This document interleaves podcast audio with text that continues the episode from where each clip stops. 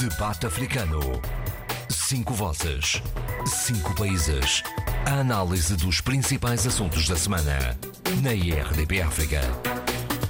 O planeta tem os olhos postos em Glasgow, na Escócia, onde decorre a partir deste domingo a 26ª Cimeira das Nações Unidas sobre alterações climáticas, com este alerta do Banco Mundial em pano de fundo.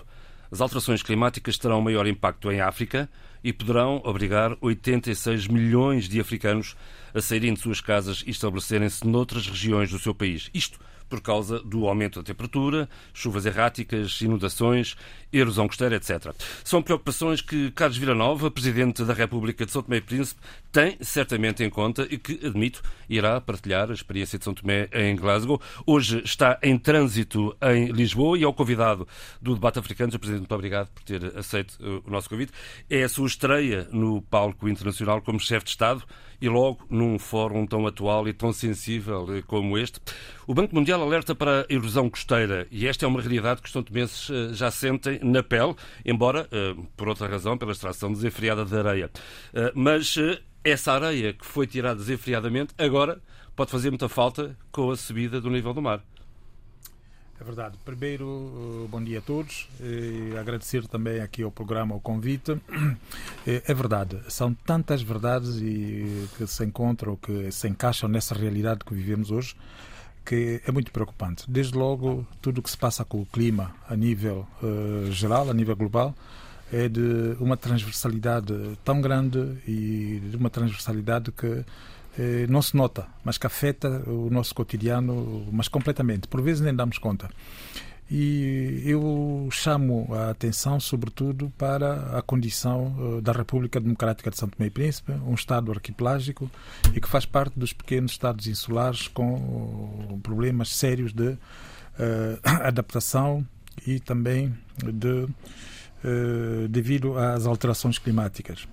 Nós constatamos que nos últimos anos eh, temos perdido espaço terrestre. Eh, hoje consta que perdemos cerca de 4% do nosso espaço terrestre, que já não é muito, de 1001 km passamos a cerca de 960 km nos últimos anos.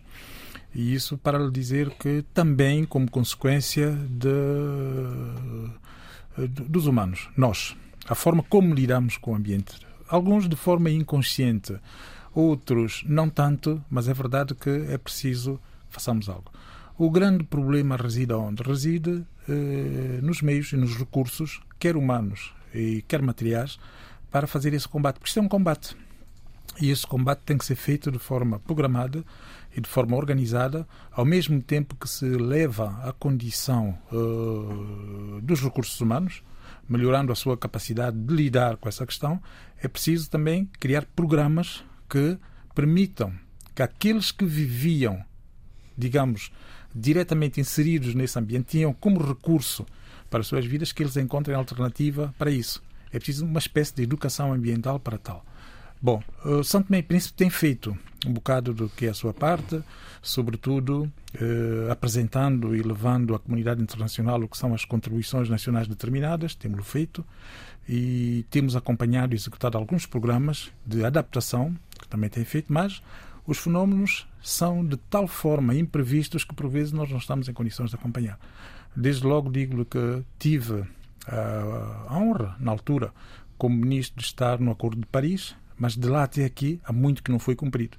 E ao não se cumprir grande parte das promessas feitas, sobretudo pelos países com melhores condições materiais financeiras, para nos ajudar aos mais uh, os que têm menos recursos a acompanhar esse fenómeno, desde logo complica um bocado a execução do programa a nível global.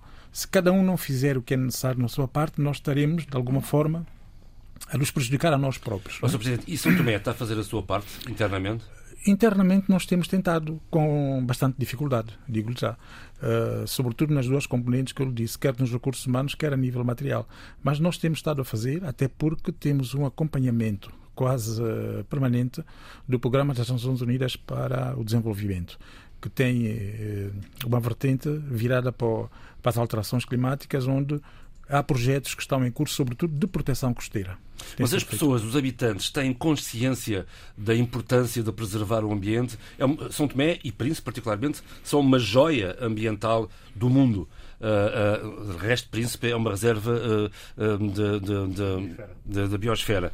Há consciência da parte de, de, da população da necessidade real de proteger o ambiente? Tem melhorado bastante. Tem melhorado bastante, sobretudo na, sobretudo na Ilha do Príncipe. Digo isso porque aí há um trabalho de sensibilização maior. Talvez por ser mais pequeno e por ter-se tido a preocupação de trazer o assunto ao cotidiano dos naturais e das pessoas que aí residem. O trabalho tem sido uh, mais bem feito. São Tomé, a diversidade é maior. Uh, nós temos uma população costeira que vive da costa e vive do mar. Eh, ela, ao mesmo tempo que tenta proteger por si própria aqueles que são os recursos, como os inertes, também tem dificuldade no acompanhamento das autoridades para proteger.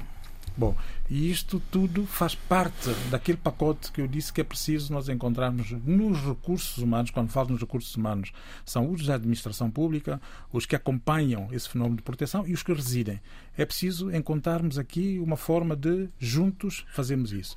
E depois, é preciso não nos esquecermos que os recursos financeiros fazem parte desse processo, porque é preciso, de alguma forma, adaptar ou quando alteramos os procedimentos da vida das pessoas, que é um dos fenómenos mais difíceis que há, é alterar o modo de vida, os hábitos. Uma, os hábitos. Porquê? A deslocação de populações. Eu não sei se há alguma coisa que é mais complicada na vida do que isto. Tirar pessoas que nasceram neste local e que têm que viver para outro local. Nós, e nós temos esse problema. Vimos isso no Ilha das Rolas, de resto, por outra razão. Não foi nada fácil. Não tem sido, não está resolvido. Pois. Não está resolvido. Bem, primeiro que tudo, uh, saudar uh, o Presidente Carlos Villanova e desejar, como já desejei aqui algumas vezes, que tenha uh, um bom mandato uh, e que esse bom mandato tenha reflexo uh, na subida de nível e da qualidade de vida dos São Tomenses, sobretudo isso. Mas adaptar a minha intervenção àquilo que é o propósito fundamental da primeira visita oficial do Presidente Carlos Villanova, que é a COP26. De facto, tudo o que o Presidente acabou de dizer está certo, está corretíssimo. Eh, eu não podia ou não devia sequer atrever-me a acrescentar, seja o que for, mas, eh, enfim, o atrevimento faz parte, do... faz parte da, minha, da minha personalidade, portanto eu tenho que expor. Há aqui duas coisas que me parecem fundamentais. E o Presidente Carlos Villanova chamou atenção para elas, que é, primeiro, a questão do financiamento, dos custos eh, das alterações eh, climáticas, eh, não estamos aqui a falar só de algo no singular, é das alterações climáticas, primeiro, financiar esses custos. Segundo, a apropriação, ou seja, a endogonia do combate a essa, a essa nova realidade, que se trata de uma nova realidade para o futuro. O Presidente já alinhavou aqui algumas, algumas ideias que são fundamentais, são, enfim, chaves, mestras para se resolver, ou tentar resolver a questão do ponto de vista de um país com as nossas características, um pequeno Estado insular, mas uh, há aqui mais algumas coisas que eu gostaria de acrescentar, sobretudo ao nível do financiamento, mas também, uh, como disse, uh, ao nível da apropriação do risco, da apropriação da realidade. E confrontar o Sr. Presidente com isso mesmo. Naturalmente, ele não poderá fazer muito. Aqui o fundamental mas é também saber a opinião dele. Aqui o fundamental é sensibilizá-lo e utilizar este meio para servir de corrente a quem tem que decidir sobre o assunto. O debate está muito centrado, o debate, o debate do financiamento às alterações climáticas uh, está muito, mesmo muito sentado numa série de princípios e de métricas que nós vamos ter que introduzir como comportamento eh, sobretudo financeiro, uh, no país. Não podemos estar tão dependentes do PNUD, ou seja, das multilaterais do sistema das Nações Unidas. Vamos ter que fazer aquilo que as melhores práticas estão, estão, estão a ser usadas em outros países com as nossas características, que é uma espécie de equilíbrios, uma espécie de mix entre os financiamentos do PNUD, das multilaterais, mas também os financiamentos de outras multilaterais, Banco Mundial, etc. E, terceiro ponto, o financiamento que existe, e é muito, hoje está em quase 27% do financiamento possível para uh, projetos uh, que intervenham na área das alterações climáticas, que é o privado, o setor privado eh, desde capital de risco até fundos sociais ou o que seja. A verdade é que esses fundos estão a operar com base numa série de princípios que nós não temos na nossa administração e não temos também ainda introduzido na nossa administração. Fala-se hoje muito do ESG, ESG, que é o Environmental uh, so, Social, uh, sim, Sustainable Social uh, Governance, e vão ser esses critérios e os países que mais rapidamente introduzirem este tipo de critérios e de métricas serão os países que mais rapidamente serão financiados. E já está a acontecer eh, em alguns países africanos, que já têm incorporado esse tipo de, de, de princípios e é com base neles que estão a sustentar parte eh, significativa do investimento necessário ao combate às alterações climáticas. Eh, os exemplos são exemplos que nos são caros, Seychelles, Maurícias, os habituais exemplos, mas já, Botsuana, mas já o Botsuana e a Namíbia também. E Cabo Verde lá chegará também? Também lá chegará, eu sei que já vai muito rápido nesse aspecto. E depois existe outra questão que é muito mais fácil para nós uh, adotarmos em termos de, em termos de incorporação no nosso comportamento perante o investimento estrangeiro, que é a questão dos, pri, dos princípios os princípios de responsabilidade de investimento. Isso é uma série de princípios que uma série de fundos, sobretudo fundos sociais, ligados a grandes fundações eh, internacionais, eu vou citar uma delas, porque tenho que citar, porque é de sempre, né? Belinda, uh, Bill e Belinda Gates, que exigem que os países incorporem esse tipo de comportamento, esse tipo de métricas para, a fundo perdido, poder financiar este tipo de transformações. Uh, isso nós vamos ter que fazer, isso não depende não depende dos outros, depende só de nós endogenamente tomarmos a iniciativa e entendemos que a partir desse momento podemos uh, uh, transformar parte do comportamento da nossa administração pública para relacionar-se de forma fluida com esses sugiro é? que Sr. Presidente, o que é que acha? Que, que, está a administração pública, por exemplo, pegando esta última frase, a população de Mense preparada para enfrentar este desafio? Não. Não, não está totalmente preparada. Não está. Ela vai lidando com a questão. Hum, eh, nós somos muito bons em lidar com questões pontuais, pontualmente, mas não chega. Eu tenho dito que isto não chega para resolver. E numa ocasião recentemente pública, eu chamei a atenção uh, para esses fatores. Chamei a atenção para o governo e chamei a atenção aos parceiros, sobretudo multilaterais. Eu explico. Ao governo para que a nossa administração, os nossos agentes na administração se apropriem se apropriem dos procedimentos. Porque se eles não se apropriarem dos procedimentos, nós não teremos acesso aos fundos. O que é que está a acontecer? Países foram citados aqui pelo eh, caríssimo Abílio Neto que estão vários passos à frente de Santo Meio Príncipe da forma como acedem a esses financiamentos que estão disponíveis e como depois implementam esses projetos a favor das comunidades e do país. Nós não temos conseguido fazer, conseguido fazê-lo da melhor maneira. Portanto, aí o governo tem este papel. Mas, sobretudo, também fiz, ou, entre aspas, disparei no mesmo sentido para a coordenação do sistema das Nações Unidas, dizendo-lhes que se da parte deles não há também uma aproximação para que se perceba quais são os procedimentos destes parceiros, nós também não chegaremos lá. E eu dei como exemplo Uh, a minha experiência como ministro tinha também o pelouro do ambiente. Eu disse tinha muita dificuldade em poder executar no tempo previsto para um determinado projeto, porquê? Porque os procedimentos não sendo os mesmos, perdia-se muito tempo nesses procedimentos. É verdade. E eu espero que, de facto, eh, se consiga. Aliás, eu ontem fiz referência numa intervenção que eu eh, levo com a equipa que me acompanha a Glasgow um espírito de aprendizagem, para aprender, mas também para contribuir. Para contribuir, porque de outra forma nós não conseguimos, conseguiremos trazer para nós a melhor maneira de aceder, chegar lá, compreender para podermos implementar. Porque tudo o que está em causa é beneficiar as nossas populações e o país. Sheila, quer eh, entrar aqui nesta conversa com, com o Sr. Presidente Carlos Villanova? Muito, muito, Eu recordo muito. que está connosco hoje no debate africano, eh, está em trânsito a caminho de Glasgow. Sheila. Muito obrigada, bom dia. Eu queria muito desejar ao, ao, ao Dr. Eh, Carlos Villanova um trajeto como Presidente da República de Santo Tomé e Príncipe promissor, auspicioso e que seja definitivamente um, um, um, percurso e uma experiência maravilhosa para si, para todos os cidadãos são tomenses que poderão uh, estarão consigo nesta, neste desafio que eu acho que será um desafio muito interessante e, e, e, e construtivo. Acho que o que o Dr. Carlos Villanova disse há pouco, parece-me ser uma coisa. Chefe, deixa-me interromper. Engenheiro Carlos Villanova. Desculpa. Eu, ia- eu ia Peço fazer. imensa desculpa. Obrigado, obrigado, Olívia. Peço imensa desculpa. Estava não me leva presidente. mal. Estava aqui Não, a ser não, presidente meio. Não me leva mal. É só, é só porque há pessoas que sabem e depois Peço dizem, bem, ele está calado e está-se a fazer passar por doutor e Pronto. eu não sou doutor. Não me tudo leva bem. mal. Bem. É, é- é- às vezes o extremo, é, um excesso de respeito e de Certo. consideração faz-nos tropeçar nestes. Nisso, nestes, nisso os anglófonos são muito mais simples. É senhor e senhor e está Pois, mas eu não ia estar a dizer isso. claro. Obrigada. Não, mas está tudo bem. Muito obrigada. Ah, disse há pouco algo que me parece muito, muito importante, que é a nossa relação e como é que nós lidamos com o ambiente.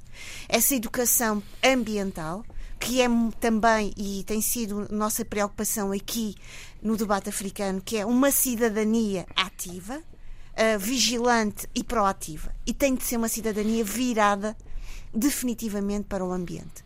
Ah, eu ah, preocupo-me muito, principalmente como se- sendo mãe, como será a relação do meu filho e dos jovens hoje com o ambiente de amanhã.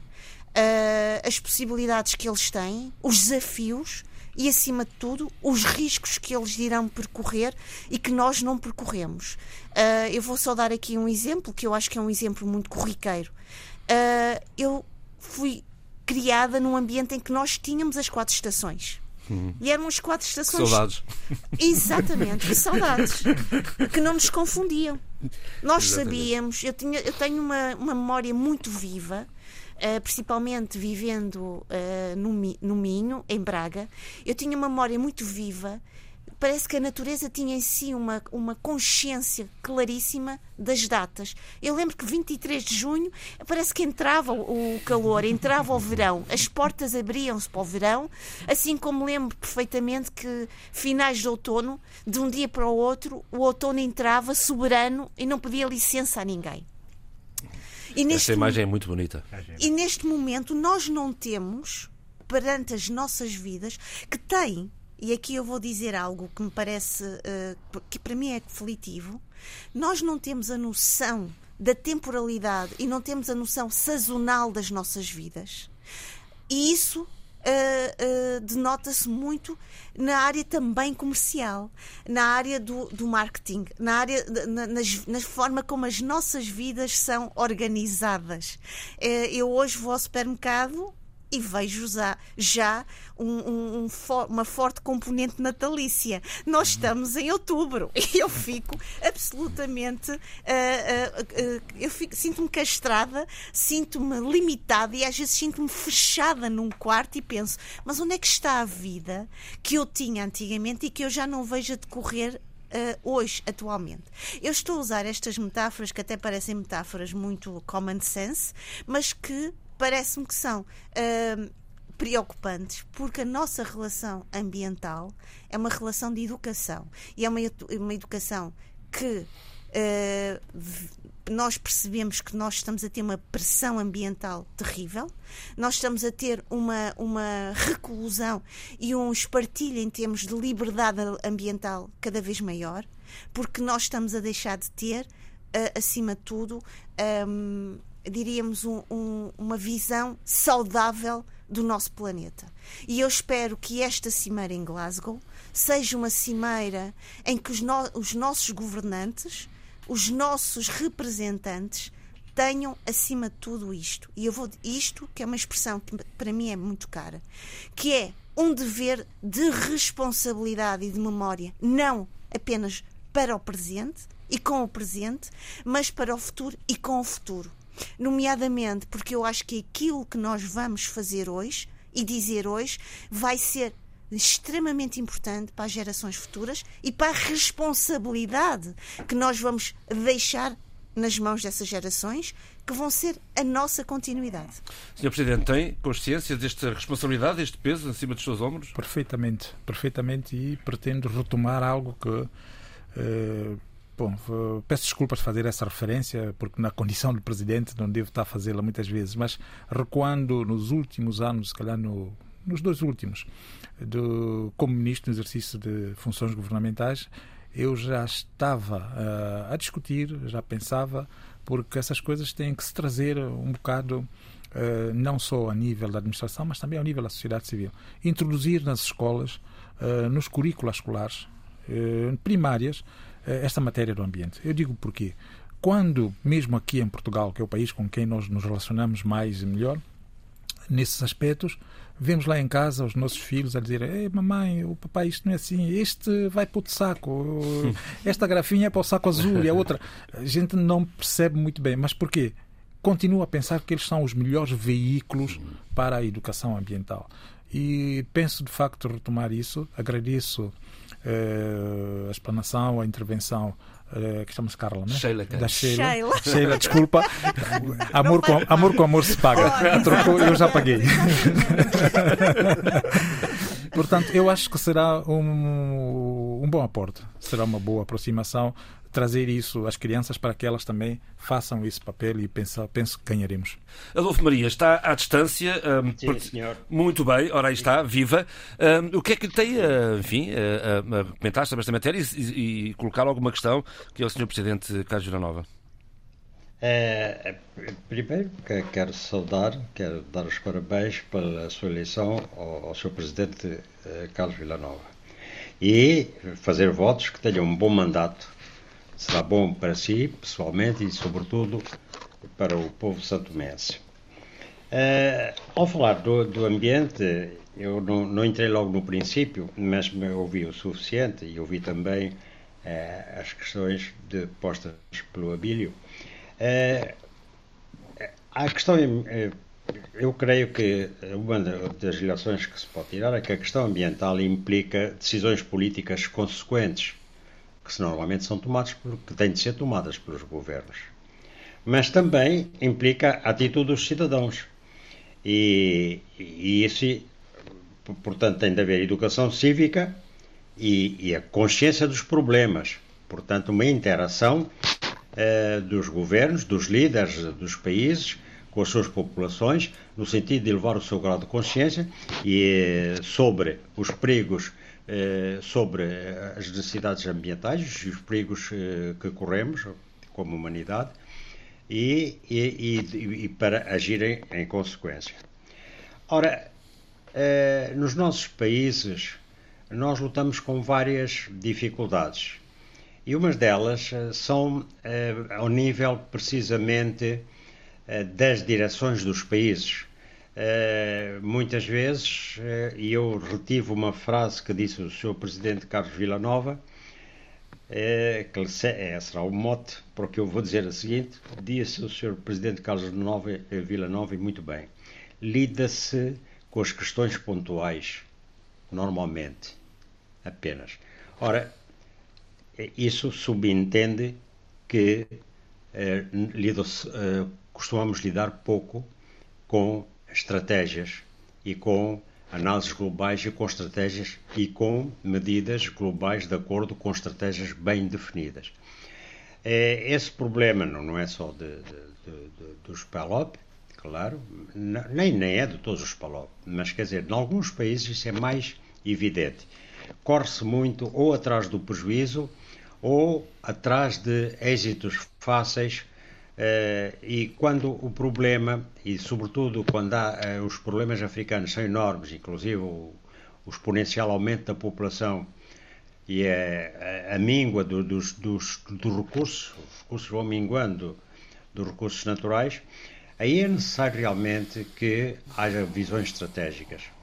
Uh, os PALOP têm muitos quadros, têm gente formada, com muito saber, Uh, só que às vezes não, é, não, são, não são aproveitados da melhor maneira.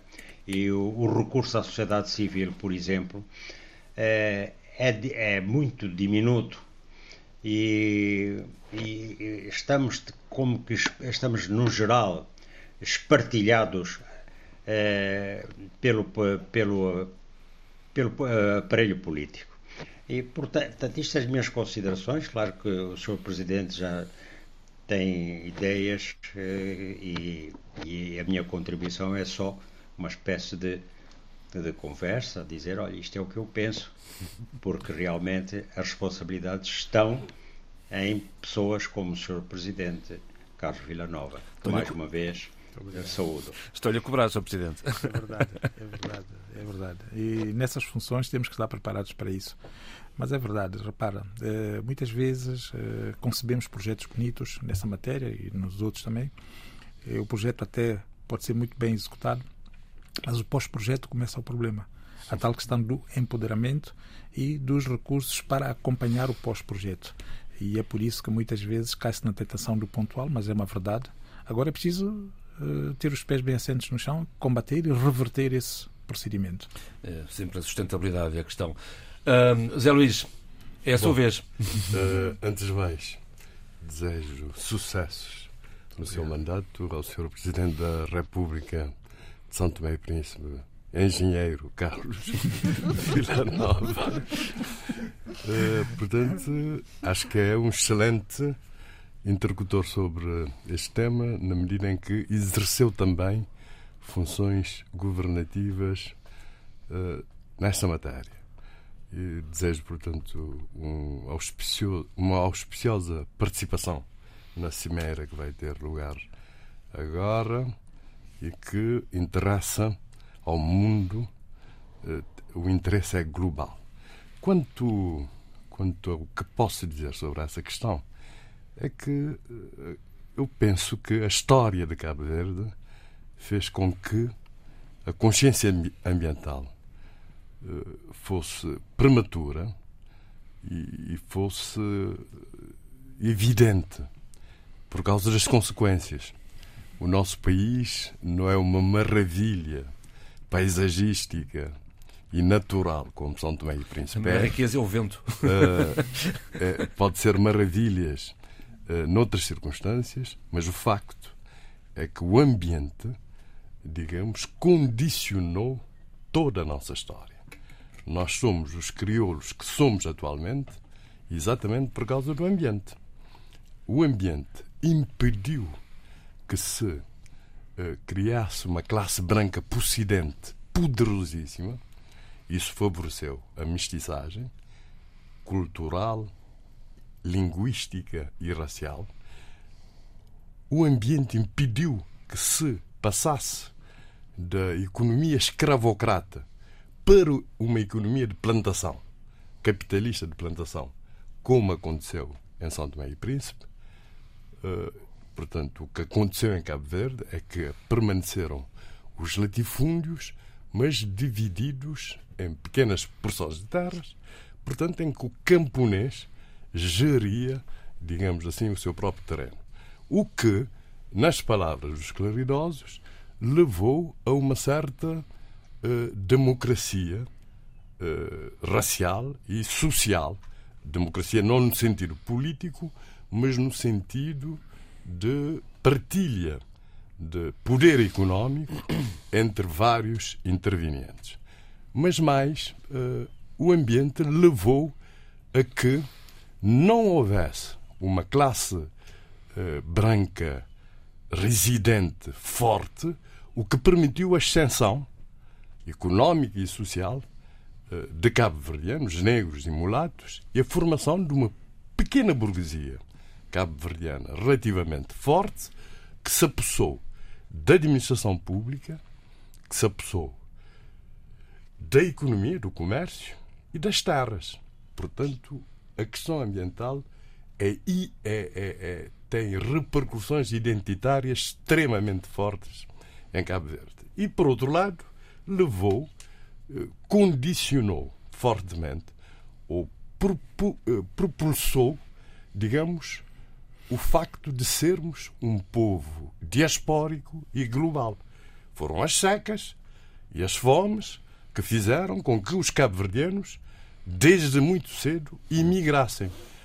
E fez com que houvesse esses dois tipos de, de, de imigração.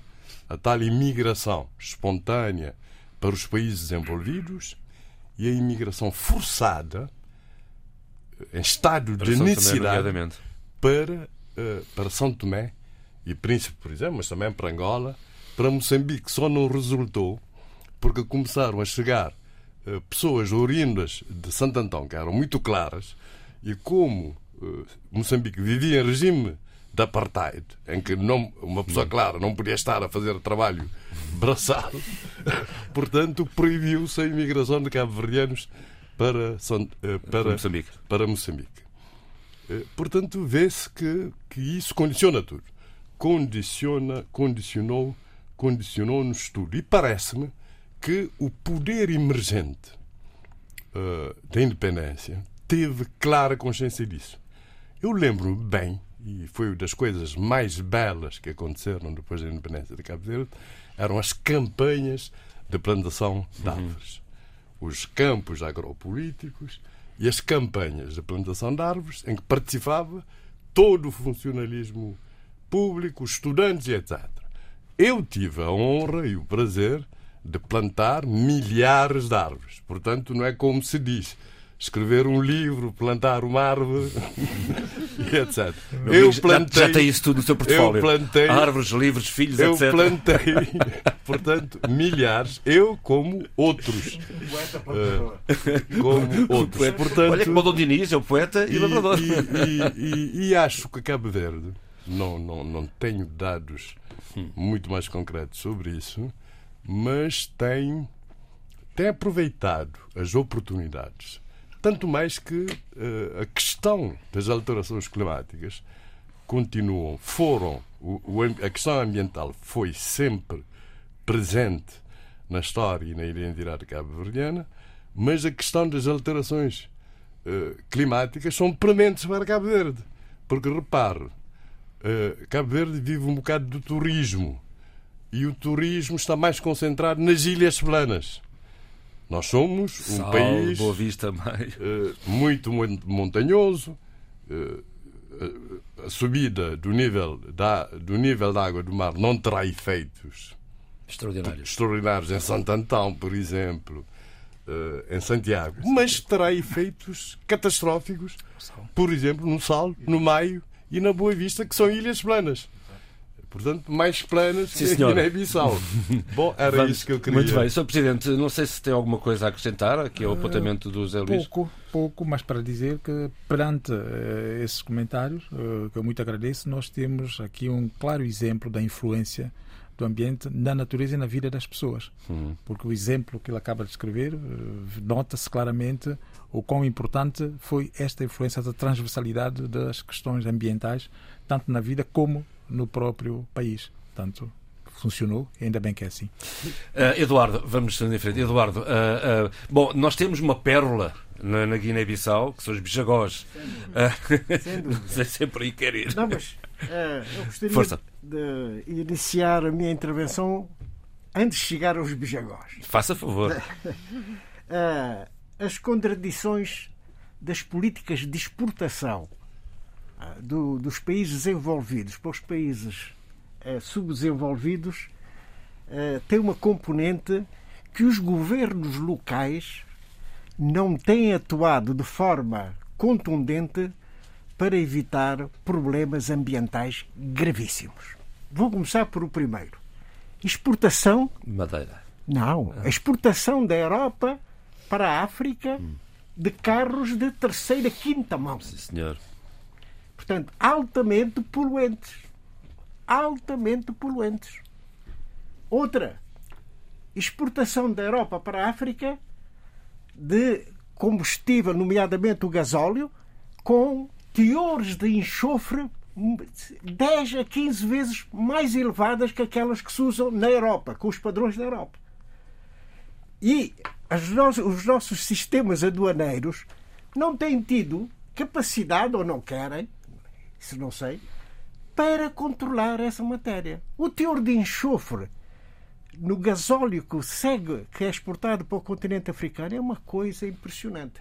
Tem 10 a 15 vezes mais o teor de enxofre do que aquela que é consumida na Europa. E nós vemos entrar o combustível de braços cruzados.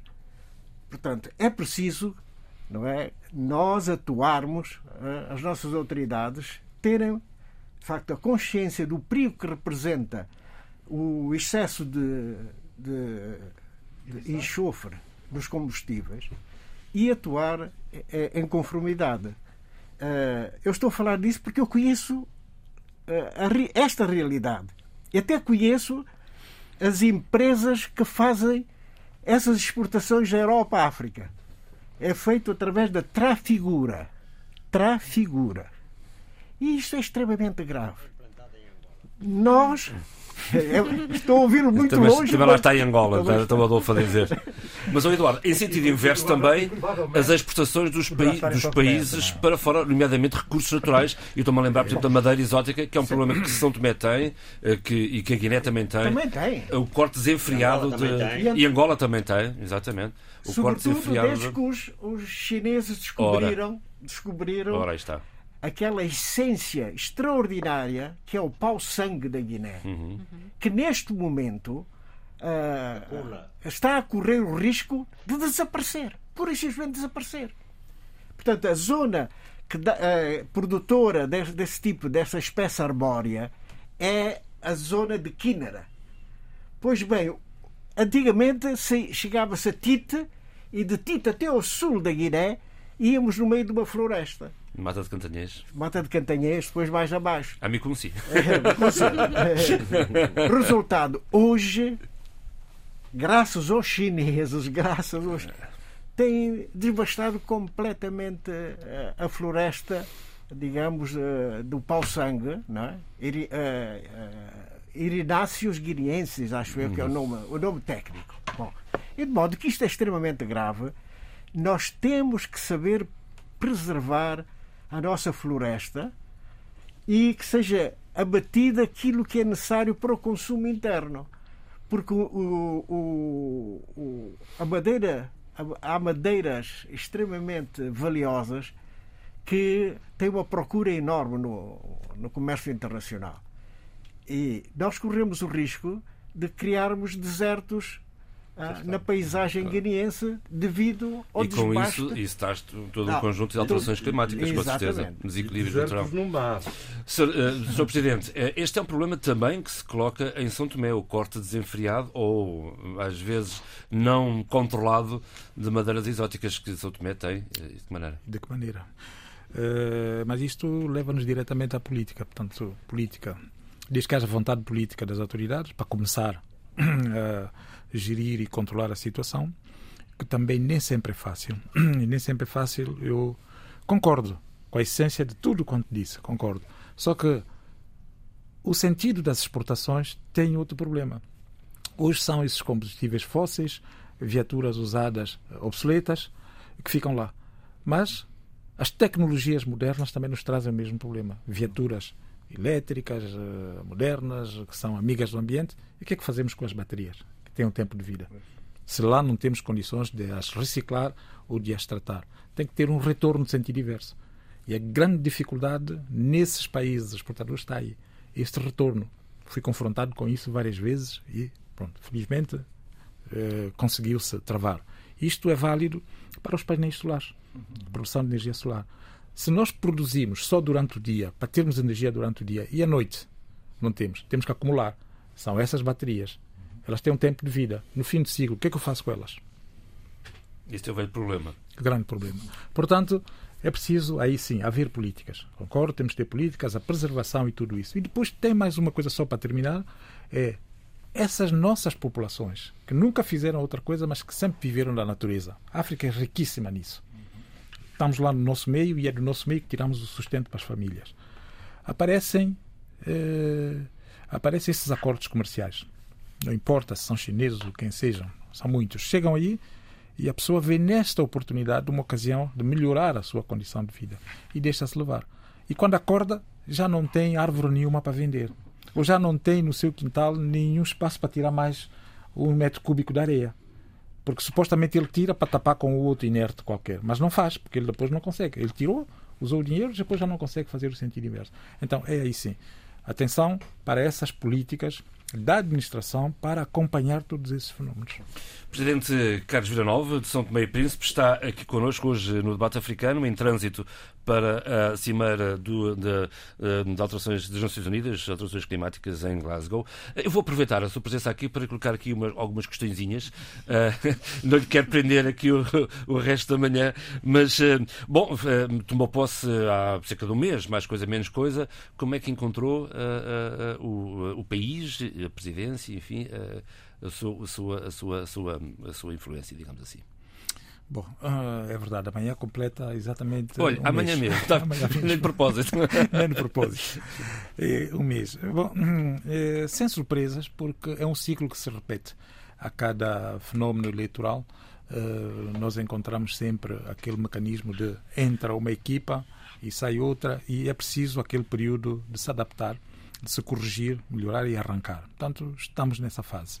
Uh, neste momento, o país também vive um período uh, com alguma delicadeza. Nós estamos no final do ano, uh, estamos a preparar o próximo orçamento, portanto, é um exercício muito importante para o país e temos que ter consciência que daqui a uns meses voltamos a eleições. Portanto, é um quadro político um bocado especial e temos que estar também preparados para ele. E houve essa alteração, portanto, há uh, um novo presidente, de modo que na estrutura política do país há uma alteração e é preciso encontrarmos aqui também mecanismos de uma convivência sã o melhor possível. Uh, neste espaço de um mês, tenho dado sinais uh, positivos, no sentido de, juntos, revertermos a situação, sobretudo as coisas menos boas do nosso país. Tenho recebido também alguns, mas estou preparado para lidar com questões muito mais complicadas. Ainda nós temos, mas estou preparado também e, eh, sem infantilidade, nós sabemos que é assim o nosso cotidiano. O importante é trazermos ao cotidiano, e eu tenho dito várias vezes, aqueles que são os principais problemas que afetam as nossas populações.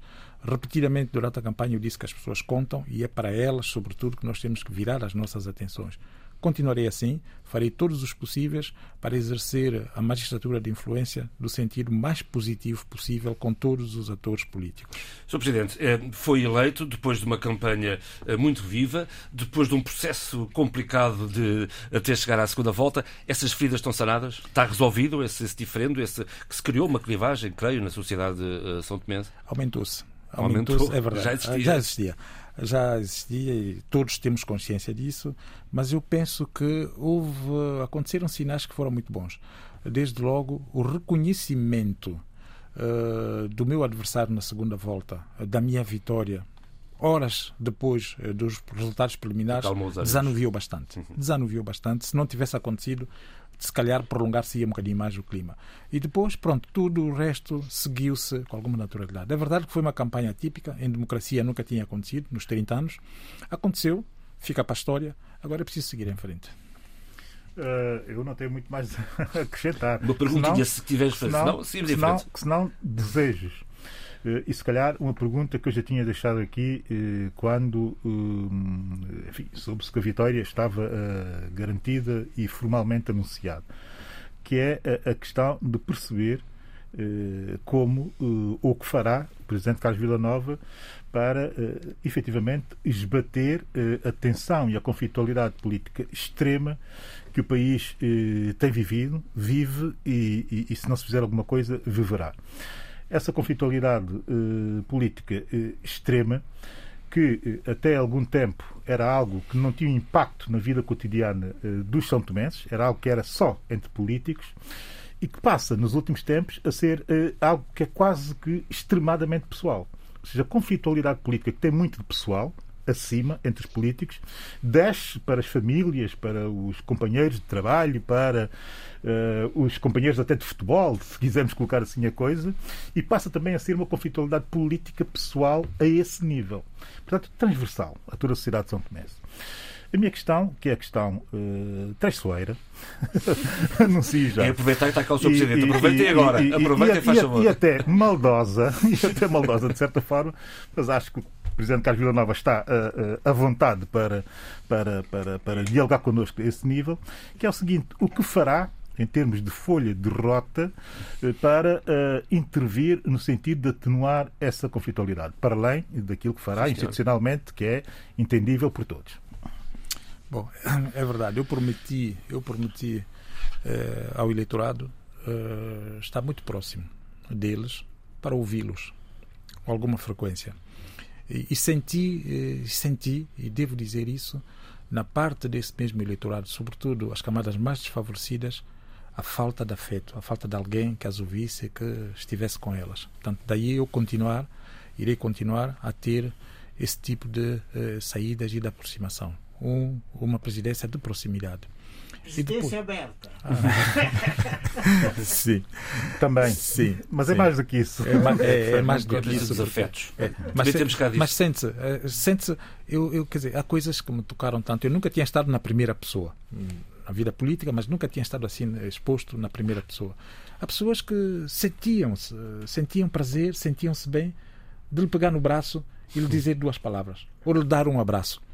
E, e, e depois, quer dizer, sentia que de facto essa pessoa passou a sentir-se bem, ficou contente. Há aquela ideia que o presidente em África está lá distante, está lá longe não, não E- é quase é quase um deus, não é humano. E é? sente-se isso no meu país. Sente-se isso, eu senti isso.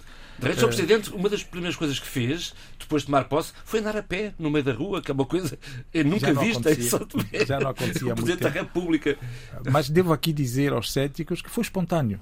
Eh, Eu estava eh, no final do dia, na véspera, eh, um dos meus assessores falou-me da partida de futebol. E disse: nem mais. Eh, vamos, bola." dar, vamos dar uma força e eu vou ver a bola. eh, Vamos dar uma força às meninas. E, e então disse: Bem, mas estamos aqui tão perto, por que, que não vamos a pé? Ah, é o presidente e tal. Outro disse: Não, boa ideia. Eu disse: "É já, vamos. E foi E assim. foi, Ó, Sr. Presidente, e foi isso também que o levou a, a visitar ontem ah, os familiares de um jovem barbaramente assassinado aqui em Lisboa. Sim, sim, foi. E eu já tinha, eh, portanto, tinha isso em mente. Se tivesse alguma oportunidade, não o podia fazer ao telefone. E é constrangedor. São daqueles momentos que são difíceis, é difícil de explicar, mas aconteceu. E ontem tentei passar essa mensagem para eles. Eu disse: eh, creio que é o Alex, não é? Já não volta. Já não volta. Agora é preciso se organizar, lembrar, respeitar eh, o que foi a vida dele, o que foi a vossa vida em família, mas é preciso que vocês também agora se lembrem que têm que continuar a viver. Bom, nós faremos o que é possível, vamos acompanhar, vamos ver se podemos de alguma maneira ajudar no esclarecimento, porque é sempre bom para vocês, para nós, para toda a gente saber o que aconteceu de facto, porque agora pairam muitas dúvidas. Mas era sobretudo isso, trazer um bocado daquele conforto e, de, E pronto, afeto, e afeto, e E afeto, afeto. e afeto. Sr. Presidente, eu resta-me. ah, bom, está convidado. Eu- eu- Di- Diga, deixar, faz Eu favor. peço desculpa, não queria ser eh, indelicada. Temos que fechar esta primeira parte, mas faça favor. eh, só para fazer uma pergunta ao engenheiro Carlos Villanova, Presidente da República de São Tomé e Príncipe. Eh, Permita-me fazer esta pergunta não apenas como estando no debate africano, mas também como alguém que, que, que investiga e trabalha e pensa sobre isto. E aqui também quero agradecer muito a presença do Abilo que tem trazido para este debate essa consciência tão importante e urgente. Permita-me perguntar-lhe o seguinte: como um presidente que é atento aos afetos, à humanidade do seu país, que é uma coisa importantíssima e que está agora eh, a vivê-la eh, em carne viva, se assim posso dizer, haverá da sua parte uma maior preocupação, vigilância e da sua parte, não só da sua parte do seu governo, sobre as questões de violência de género, violência doméstica e tudo o que está relacionado com isso? Bom, não podia dizer outra coisa, mas digo desde já que sim, sim, sim sim. E porque são fenómenos de facto degradantes, são degradantes, chocantes muitas vezes, e nem todas as minhas ações eh, se podem tornar públicas, é- é- até porque é pouco tempo, mas já me encontrei com autoridades judiciais algumas vezes.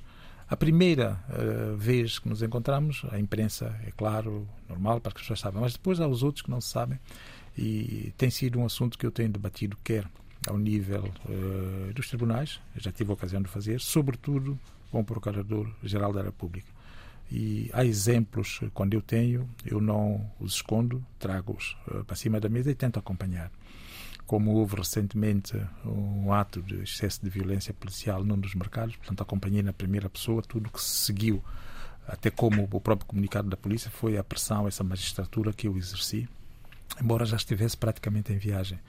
Alguns processos, sobretudo nos distritos de abuso sexual e de violência, também têm tentado, que são do meu conhecimento. Porquê? Porque eh, as pessoas eh, procuram-me, até na minha residência. De manhã, para sair de casa, tenho que fazer uma pequena sessão de audiências antes de sair.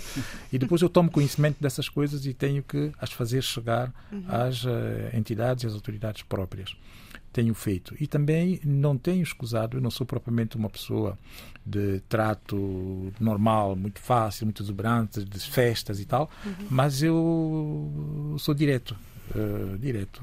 Trago as questões, uh, ouço e também faço chegar aquilo que são as minhas preocupações. Até aqui tenho mantido essa relação com o seu primeiro-ministro. Já nos encontramos uh, três vezes eh, normalmente, falamos outras vezes e tenho levado essas preocupações para que ele também esteja atento e veja como fazer. E vou continuar assim, a estar atento, a acompanhar e uh, muito preocupado com as preocupações dessas pessoas e ver que, que medidas, o que contribuição eu também possa trazer para nós minimizarmos. Eu não falo já na solução desses problemas porque de alguma maneira é preciso nós compreendermos que algumas coisas ganham contornos culturais e é preciso combater. Eu explico-me. Se eu tiver na minha viatura um pisca-pisca que não funciona, eu mudo o fusível, ele funciona, mas de noite voltou a não funcionar. Eu tenho que conhecer a causa. Uhum. Eu não posso passar a vida a mudar fusíveis. Portanto, é neste sentido que eu vou continuar a trabalhar. A imagem é notável. Sr. Sr. Presidente, muito obrigado por ter estado connosco. Está convidado a, a continuar o programa Se Entender, no, mas uh, creio que tem, tem mais agenda para além do debate africano. Foi um enorme prazer tê-lo aqui connosco. O debate africano prossegue em podcast em www.rtp.pt barra RDP África. É por lá que continuamos para falar, por exemplo, da questão das dívidas ocultas em Moçambique. Filipe Nuzzi foi notificado.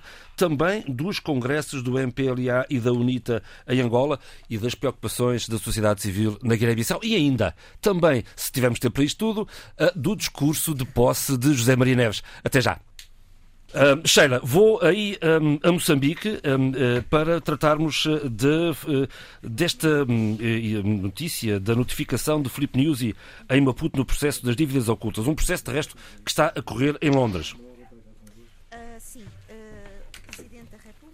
Moçambique foi notificado pela empresa, pelos advogados, para ser mais concreta e correta, pelos advogados da empresa naval Primivest para uh, comparecer uh, neste processo que, que, vai, que decorre uh, no tribunal, em Londres e, portanto, houve uma autorização. Uh, é importante esta, esta presença, é importante também este esclarecimento. Eu tive o cuidado, depois de ter uh, sido alertada através dos vários jornais online para esta notificação que já foi autorizada pelo Tribunal Superior de Londres. Uh, eu vi uma entrevista do, de uma das investigadoras do Fórum de Monitoria do Orçamento que vem dizer exatamente isto e eu concordo com a exposição desta pessoa é importante a presença de Felipe Niusi uh, em toda esta situação relacionada com, com o julgamento das dívidas ocultas. É importante um certo esclarecimento, porque também é, uh, uma das alegações da, da empresa Primivest é que de certa forma, patrocinaram, deram dinheiro à sua campanha presidencial em 2014. Mas também importa referir, e aqui eu vou buscar um pouco uh, uma crónica que eu achei excelente uh, do, do Jorge Gonçalves, em que ele dizia: uh, Filipe Nuzzi é um dos presentes mais ausentes, porque ele é é repetidamente, recorrentemente uh, convocado nas várias uh, exposições dos réus aqui envolvidos. Uh, na altura, ministro da Defesa e, portanto, muito relacionado, muito implicado nesta situação. Uh, a verdade é que um dos nicknames, uma das alcunhas que Filipe Nussi tinha era The New Man, uh, porque vários destes, implicados tinham alcunhas e importa referir isso. E, portanto, acho que vai ser, uh, embora isto vá decorrer, arrancar em 2023, mas importa dizer que será também uma, uma posição e uma decisão altamente moral, altamente importante não só para Moçambique, mas também para o povo moçambicano, que Filipe Nussi possa dar este passo e possa de certa maneira, dizer algo sobre tudo isto, que toda esta, toda esta estas alegações, todas estas uh, uh, opiniões que têm sido citadas e relatadas e debatidas em torno deste julgamento das dívidas ocultas, que tem sido, uh, para muitos analistas ou alguns analistas, também um julgamento político. Hum. Acima de tudo, importa relembrar e convocar o tempo em que uh, o filho de, do ex-presidente Armando Guebuza, que as, as, as, acusações que, que ele faz são acusações de índole muito política, muito até, uh, vá, diria mesmo, profundamente epidérmicas, profundamente históricas, demarcando ali uh, e criando ali uh, linhas abissais dentro da própria Prelim, dizendo que este julgamento é um julgamento contra uh, pessoas que lutaram pela libertação deste país. E, portanto, o pai e, acima de tudo, a família, uh, há uma, aqui uma perseguição familiar e também política. Portanto, é importante dizê-lo, e aqui eu vou trazer uma reflexão muito minha. Este, este julgamento é também uma espécie de catarse uh, da moral da, da elite política do, deste, do, nosso país. Uma catarse e uma, e, um, e uma arqueologia, digamos, profundíssima também sobre uh, uh, aquilo que a Frelimo quer neste presente, sobre aquilo que a Frelimo fez até ao momento e aquilo e quem a Frelimo irá querer ter dentro do seu corpo no futuro. E, portanto, eu acho que vai ser aqui também um momento de uma profundíssima reflexão para a Frelimo como partido, para a Frelimo como força política e como, para a Frelimo como maioria e elite política. Adolfo, era qualquer coisa que se calhar em Angola o Adolfo gostaria de ver, que era, uh, uh, um, enfim, uh, um, um, processo ou, digamos, explicações de, na justiça de, de algum ex-chefe de Estado. Sim, é tão parecido, é tão parecido que é, que, que, é tão semelhante também ao acesso ao poder e ao exercício ditatorial do poder logo após a independência e que tudo isso resultou é, na, na rédea solta para uma elite se ter apoderado do país e à custa das receitas do país ter enriquecido e ter empobrecido o povo moçambicano. E o mesmo sucedeu em Angola. É, é, em relação ao que estava a dizer a, a, a Sheila, eu só queria dizer que ele não lhe chamaria catarse. Eu chamaria de ajuste de contas. Eh, porque eh, e com digamos covardes eh, digamos argumentos. Porque o que é que interessa evocar só o passado glorioso quando as pessoas precisamente em nome desse passado glorioso deviam ter um comportamento íntegro perante o povo que, portanto o julgamento esses julgamentos existem porque houve roubo porque o, o povo foi defraudado. Logo, é, essa é que é a questão em, em julgamento. É evidente que depois do julgamento histórico é, da vida do indivíduo, há duas partes. A primeira em que ele, patrioticamente, foi lutar pela libertação do, do, do, jugo colonial e pela, e pela independência, e depois há outra parte que é aquela em que ele realmente comete crimes que, em alguns casos, como no caso de Angola, chegou a, a, a matanças eh, de, de, milhares de pessoas. Bom, dito isto. Vamos à atualidade. Posso só dizer uma coisa, João Pereira? Porque Faça, por favor. o, o, o Adolfo tem uma. Tem um... Isto vale ao debate, aliás, chama-se debate africano. Exatamente. E o Adolfo tem um dom de me, de me pôr sempre aqui a abolir em termos de reflexões e, de, e, de, e também, de, de também de, de interagir com ele. Uh, Adolfo, há aqui uma questão importante. Eu, quando eu chamo catarse, no sentido em que isto vai trazer ao de cima determinadas feridas, cicatrizes e determinadas. Uh, Sim, eu percebi. Uh, rebeldias que existe dentro, não podemos olhar a Frelimo e seria uma ingenuidade da nossa parte como um corpo coeso, harmonioso e equilibrado. Claro. Isso era uma coisa que se, se, se eu me colocasse aí dava a sensação que eu estive muito distraída este tempo todo. Um, não só aqui no, no âmbito do debate africano, mas também no âmbito do meu trabalho em si. Agora, eu quero também dizer isto uh, e quero reconhecer também o trabalho das das várias organizações, plataformas da sociedade civil, e, este, e quero dizer que este, este assunto não foi chamado por mim, mas vou inspirar-me nas palavras de Borges Nhamir, que é uma pessoa que o investigador do centro hum, do, do CIP, uh, que dizia, eu acho que é do CIP, agora se não estou, peço desculpa se agora não, não estarei a, a colocá-lo institucionalmente numa outra instituição, mas que era importante dizê-lo, é que este julgamento também não fosse a pressão externa, não fosse esta retirada de, de, de, do apoio dos doadores e toda uma pressão externa de querer saber e de escavar tudo isto, se calhar não estaríamos aqui. Mas também estaríamos, porque estas plataformas e estas organizações da sociedade civil têm aqui uma, uma, um, senti um sentido de responsabilidade e um sentido de cidadania apuradíssimo, correndo riscos enormes que eu não imagino eu imagino que sejam enormes, porque estão a lidar com uma situação uh, profundamente uh, uh, complexa e densa, e a catarse vai no sentido de mexer com determinadas situações, determinadas rotinas de pensamento, de poder e de autoridade que estavam tão uh, petrificadas e que não se imaginariam jamais uh, uh, confrontadas com as suas próprias ações e dimensões de poder. E é nesse sentido. Muito bem. Adolfo. Um... Bom, em relação, digamos, vamos a... nós hum. chamamos marcas, as nossas marcas. os, os congressos da UNITA. Yeah, os congressos da UNITA e, e, e do MPLA. Quer começar por qual? Exatamente.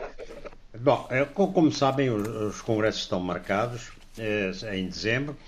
Uh, e eu, o facto de ter sido anulada as soluções do uh, ter sido anulado o, o 13 Congresso da UNITA fez com que Isaías Samacuva retomasse a presidência. E como presidente da UNITA, eh, recebeu, foi, foi-lhe dado posse como membro do Conselho da República, hum. que, que, por lei está definido. E nessa, nessa cerimónia de posse, João Lourenço teve uma frase que tem dado eh, tem sido motivo de mil reações. Eu quero saber a sua, eu quero conhecer João a sua. Lourenço saudou dizendo que eh, espero que tenha vindo para ficar. Exatamente. Bom, portanto, que seja vindo para o ficar. O que é que o meu querido amigo tem a dizer é... sobre isto? O que é que acha? Acha que foi uma boa tirada, uma boa saída? Okay. Não, eu não vou agora classificar assim ah, mas... saídas. Eu, eu só vou dizer que pode ter conhecer o seu comentário esta frase. Não, não, não, não, o bom mal não. Eu vou só dizer que aquilo provocou uma tempestade porque claramente está a dizer que eu queria que o senhor ficasse lá e aquele Adalberto Júnior não ficasse lá. Isso é evidente. Bom, isso é evidente para toda a gente. Agora, se eu ponho na, na coluna do bom, do mal, do, do bom, isso aí, não, mas é evidente, quer dizer, as intenções. Mas um, um Presidente da República pode ter uma tirada destas? Acha que um Presidente da República. As possíveis divisões. Não, eu vou, eu vou comentar. Uhum. Eh, as possíveis divisões uh, para. Não, isto tudo, isto tudo não é por acaso. A cultura que está instituída no país, a cultura que rege o MPLA, é de pôr e dispor. É? E, portanto, quer dizer, a separação entre chefe de partido e chefe da nação não existe. O, a, qualquer presidente tem sido mais chefe de partido que está a dirigir a nação. Aliás, na primeira Constituição dizia-se que o MPLA dirigia a sociedade, hum. naturalmente. Agora, é, mesmo que agora não seja assim formulado, a prática é esta. Pronto. E, portanto, eh, não há dúvida nenhuma, quando nós vemos um presidente dizer isto, isto não é, eh, não é normal. Mas, no caso angolano e na cultura do, do, do, do que existe no, governo, no partido que exerce o poder desde a independência, isso é absolutamente normal. E, portanto, faça os jogos políticos todos, seja ao nível do de chefe de partido, seja ao nível de, chefe da nação. E, e, não há dúvida nenhuma que isso é mesmo uma clara mensagem de, de encorajamento uh, a divisões na, na UNITA. Portanto, um combate político uh, feito pelo Presidente da República, não em período eleitoral. Bom, uh, nestas confusões todas que há, a ICOMP está profundamente também dividido. como sabem, Venâncio, António, o engenheiro António Venâncio candidata-se também à presidência do MPLA no próximo Congresso. Ele diz que tem tido dificuldades em. queixou-se do bloqueio ao processo de recolha de assinaturas para a sua candidatura. Parece que os órgãos do, do partido, do, do MPLA, eh, fazem tudo para que não seja fácil a recolha de assinaturas obrigatórias, que são 2.500. Bom, e é isto que, se não, é isto não quando aparece Xé dos Santos, que normalmente entra de rolão é? na, na, política angolana, e mais uma vez ela fez um comunicado dizendo Gisé dos Santos é filha do presidente eh, do, do, anterior presidente José Eduardo dos Santos. Ela então diz: Eu apoio a candidatura do militante António Venâncio à presidência do MPLA, pois é muito importante que, pela primeira vez em 65 anos de existência deste partido, haja mais de um candidato à sua presidência. Eu rio-me, eh, para não chorar, eu rio-me, porque como, como, é que estas senhoras que usufruíram tá, de todo o monolitismo do MPLA vêm agora falar é, de é, outros candidatos e de falar da de democracia? Eles que tão bem usufruíram, que tanto usufruíram do, de, do monopólio da, da, vida política por, por parte do MPLA. Bom, então, ela diz que. Ah, e vai mais longe porque, entretanto, anunciou também que vai impugnar o Congresso do MPLA que elegeu João Manuel Gonçalves Lourenço, o atual presidente da liderança do partido. E ela fica encorajada pelo Acórdão eh, 700-2021, o tal acordo do Tribunal Constitucional, que anulou o Congresso da UNITA. Velvicha Tizé mobilizou já a assessoria jurídica dela para avançar junto do Tribunal Constitucional com um pedido de impugnação ao Congresso de 2019 do seu partido, eh, porque foram identificados atos não permitidos em congressos extraordinários, o que em si, segundo ela, configuram violação dos estatutos do partido. Portanto, já se pode ver que as confusões são muitas, eh, de todo o género e de todo o género. Pronto, isto na parte política. Hum. Agora, há também há um, um problema que, que, se vai agravando, que é no petróleo. Eh, o declínio da produção de petróleo, eh, o petróleo agora, agora só está a produzir 115 mil barris de crudo por dia e está a causar uma perda de mais ou menos 6 milhões de dólares dia. Quer dizer, 2 mil e tal milhões ao, ao ano. E, e, o que é que sucede? Isto deve-se ao declínio na exportação na ordem, que é na ordem dos 7%. Mesmo assim, as receitas brutas da indústria do petróleo já estão estimadas em 27 mil milhões uh, de dólares. Agora, a verdade é que não, a manutenção dos poços, uh, depois outros poços que vão secando, e, e, também o problema de pesquisa em águas profundas, que, que é muito caro, e portanto as empresas coíbem-se de ir para essa exploração, ou pelo menos mesmo já estando em exploração, retém. O que é certo é que tudo isso se deve ao facto também de ter havido eh, muita sobreexploração do, dos jazigos. Porque repare uma coisa, Angola tem um, um potencial de, de, petrolífero de 50% inferior ao da Nigéria. Bom, no entanto, ela tinha a mesma, praticamente a mesma produção. Isto quer dizer que os poços bombeavam que se fartavam, não é? Agora, uh, neste momento, uh, as maiores uh, empresas norte-americanas já estão a desinvestir em projetos ligados aos hidrocarbonetos. Das companhias europeias, a só Total e a Eni. A Total é, está em primeiro lugar e a Eni é em segundo. E a Eni está, é, está muito ativa. e sucede que os, os resultados financeiros de 2020 da Sonangol criaram também uma grande desilusão. É um prejuízo de 3 mil milhões, que foi o maior da última década. Ora, isto eh, revela problemas estruturais profundos: a quebra de produção, a baixa rentabilidade, a exposição de setores eh, da empresa que, eh, que, estão em crise. Por exemplo, a empresa tinha eh, empresas suas, eh, holding, né, de imobiliário e de banca. E, e depois também a baixa, a baixa capacidade do setor bancário para financiar investimentos públicos. Bom, nisto tudo há também divergência entre a, a recém-criada Agência Nacional do Petróleo, Gás e Combustíveis e Biocombustíveis, a NPG, é que agora gera as concessões, e enquanto a Sonangol só está na exploração e na produção, e tem havido divergência entre as duas entidades no que respeita à afectação dos trabalhadores. Mas também entre a Sonangol e o Governo, quanto à definição de créditos eh, que a, a, petrolífera reclama sobre o Estado né? e também sobre os ativos. Bom, isto é a questão dos petróleos que, sabendo-se como senhor. é importante eh, na economia angolana. Agora, queria só dizer que eh, a visita de Erdogan esteve em Angola é? e, portanto, foi muito bem recebido. Foram assinados sete acordos de cooperação em diferentes domínios: assistência mútua em matéria aduaneira, cooperação no domínio da agricultura, na outra na área da educação.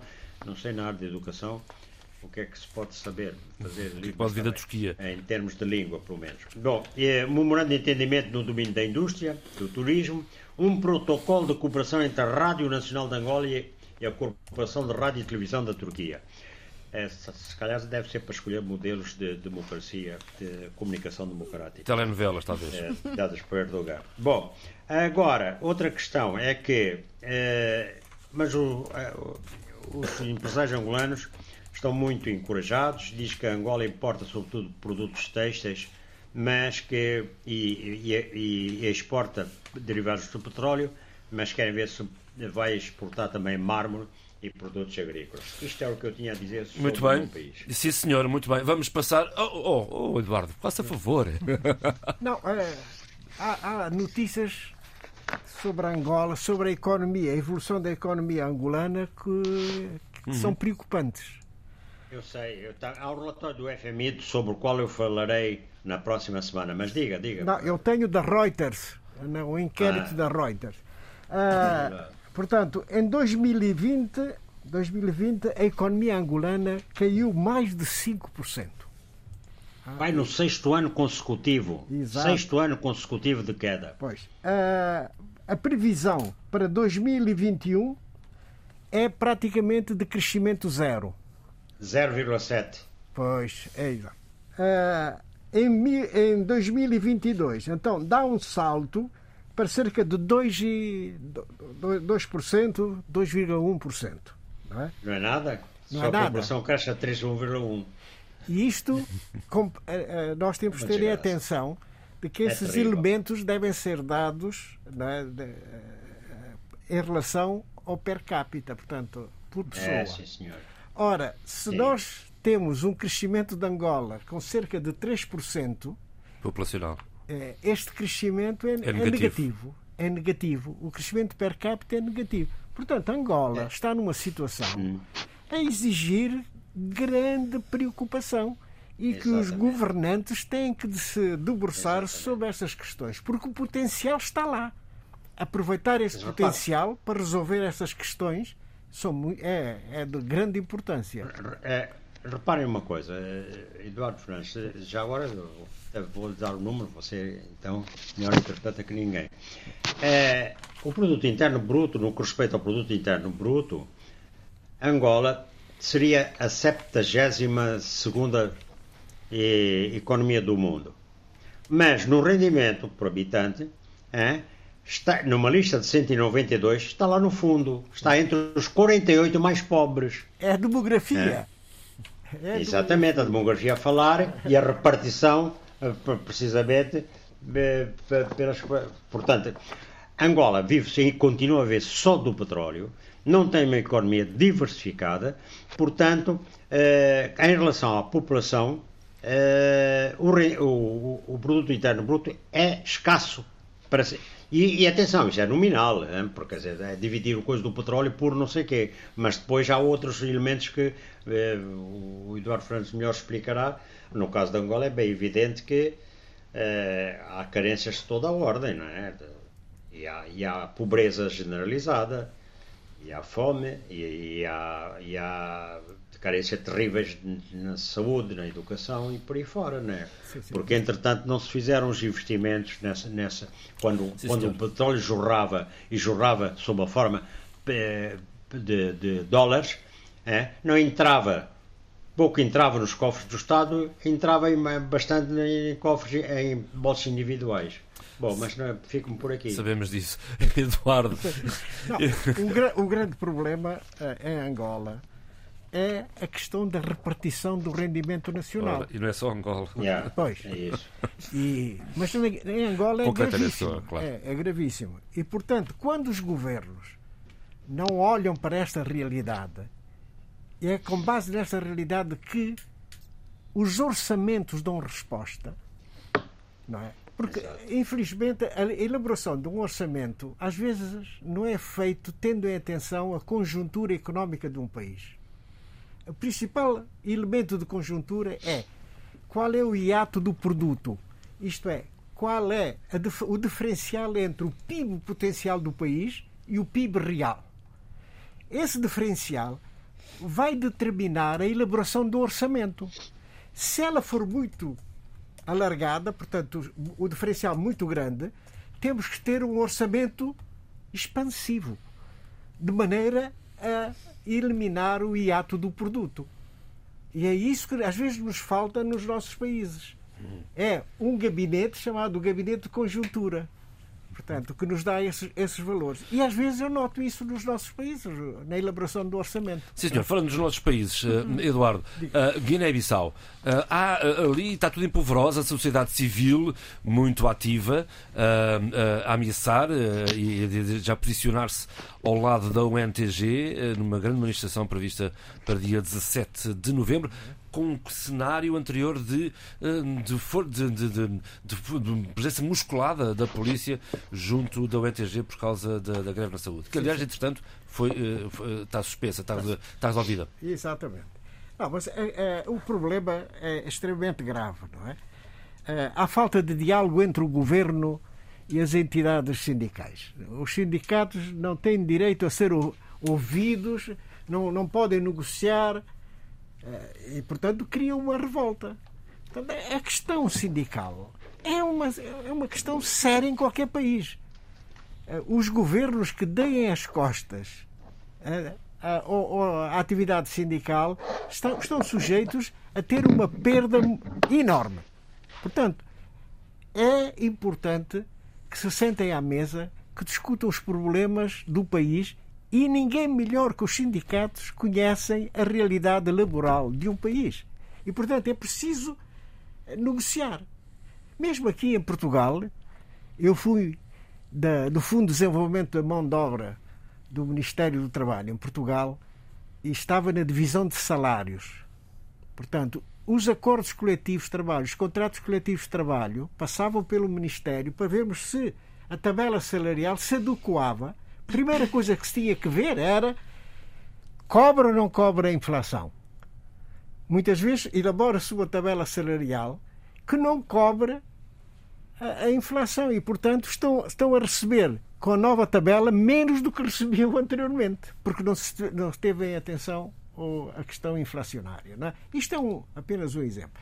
Mas essa questão é extremamente importante negociar com os sindicatos, sentar-se à mesa com os sindicatos e resolver.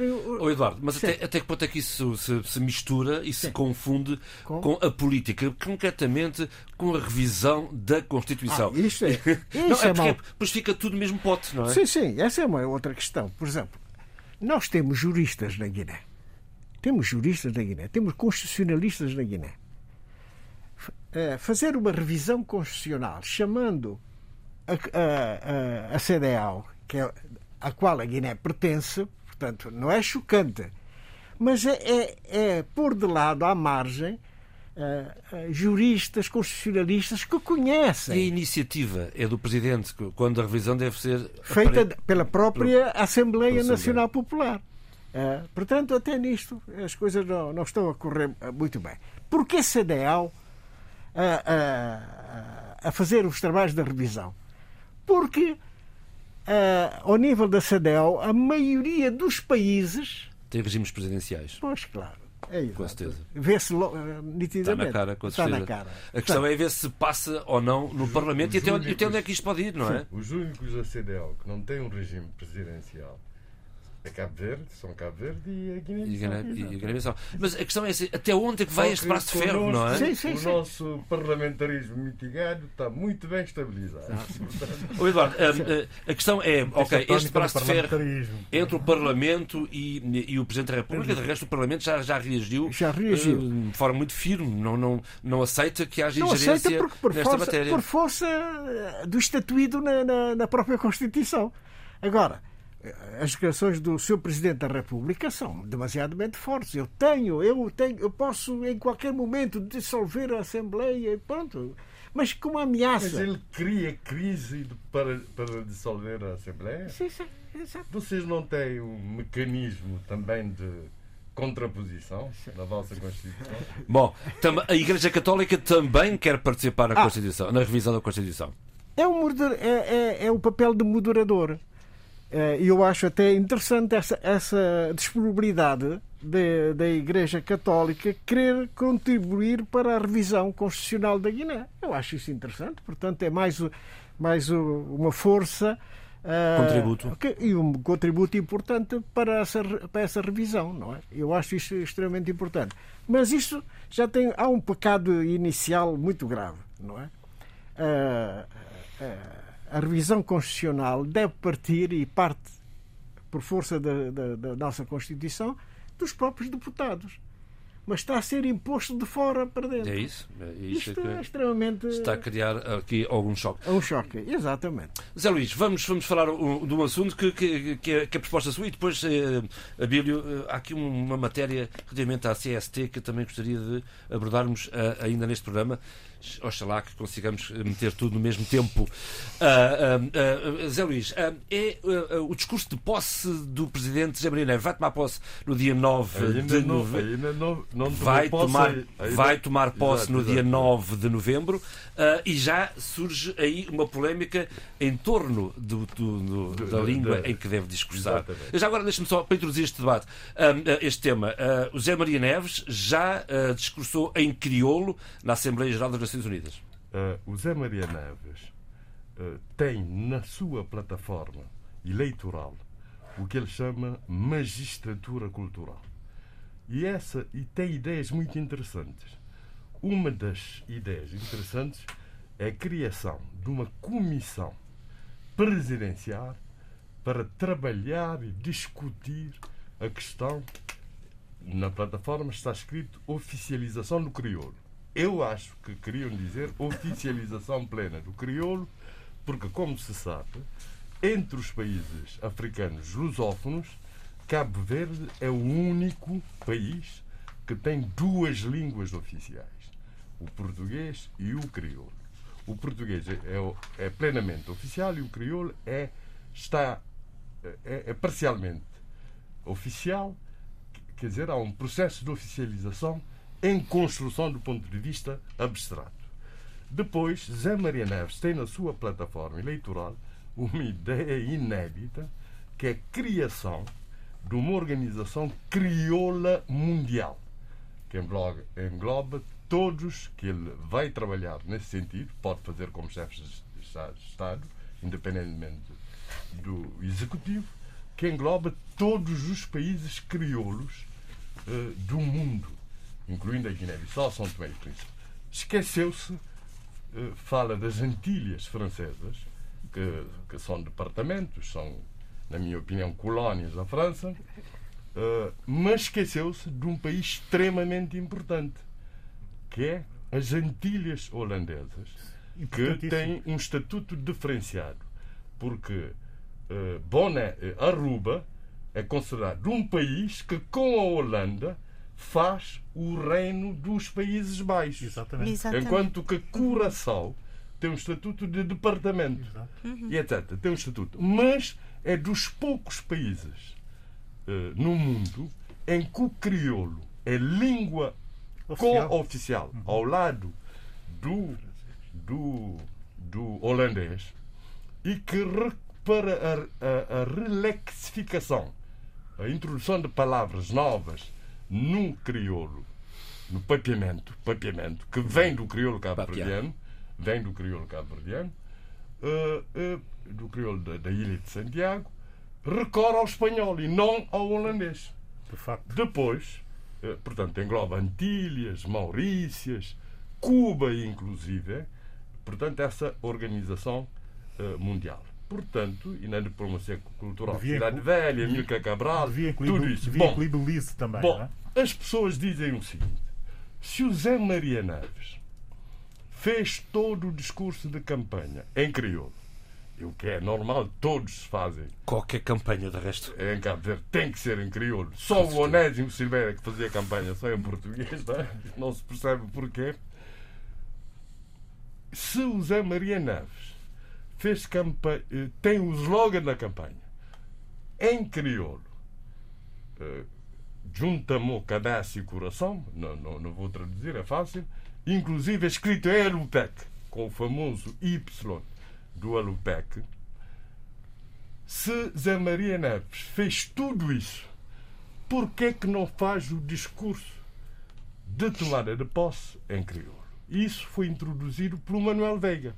O Manuel Veiga é um grande defensor em Cabo Verde do bilinguismo uh, uh, português-crioulo. Tem um livro que se chama Construção do Bilinguismo. Portanto, um, uns crioulistas que eu chamo exaltados aproveitaram-se do facto e começaram, portanto, a, a, insistir nisso, nesses argumentos. Num discurso totalmente em crioulo. É isso? Sempre. Todo uhum. o debate é feito uhum. em crioulo e em alupete. O que mostra que há muita gente que domina a escrita do crioulo, sobretudo nos intelectuais. Todos, portanto, esses, na minha opinião, exaltados, eu já escrevi isso e já responderam, portanto, estou a falar com a vontade. Eu reagi imediatamente ao poste do Manuel Veiga, lembrando o seguinte: primeiro, o Presidente da República faz um juramento na tomada de posse que cumpre e faz cumprir a Constituição. O artigo 9 da Constituição de Cabo Verde consagra explicitamente o bilinguismo. Diz, vou lembrar, o artigo 9, número 1. É língua oficial o português. Repare bem que não diz o português é língua. É língua oficial. Número 2. O Estado promove as condições para a oficialização da língua materna cabo-verdiana em paridade com o português. Número 3. Todos os cidadãos nacionais têm o direito de conhecer as línguas oficiais e usá-las. E a epígrafe desse artigo 9 é línguas oficiais. Portanto, por isso é que eu falo da questão da, da oficialização plena, porque a plenitude consegue-se com a paridade com o português, que neste momento exerce todas as funções da língua oficial. Lei, as leis são escritas em português, são publicadas em português. O português é língua do ensino, de espaços formais, etc. Eu contrapus e disse não. E repare que não houve ninguém que se imiscuísse no debate a dizer que não, o discurso tem que ser em português. Ninguém fez isso, com receio que as reações seriam arrasadoras. Eu propus não. Há uma terceira solução, que é o discurso ser bilingue em português e em crioulo. Portanto, eh, com passagens, um discurso em português, com passagens alternadamente.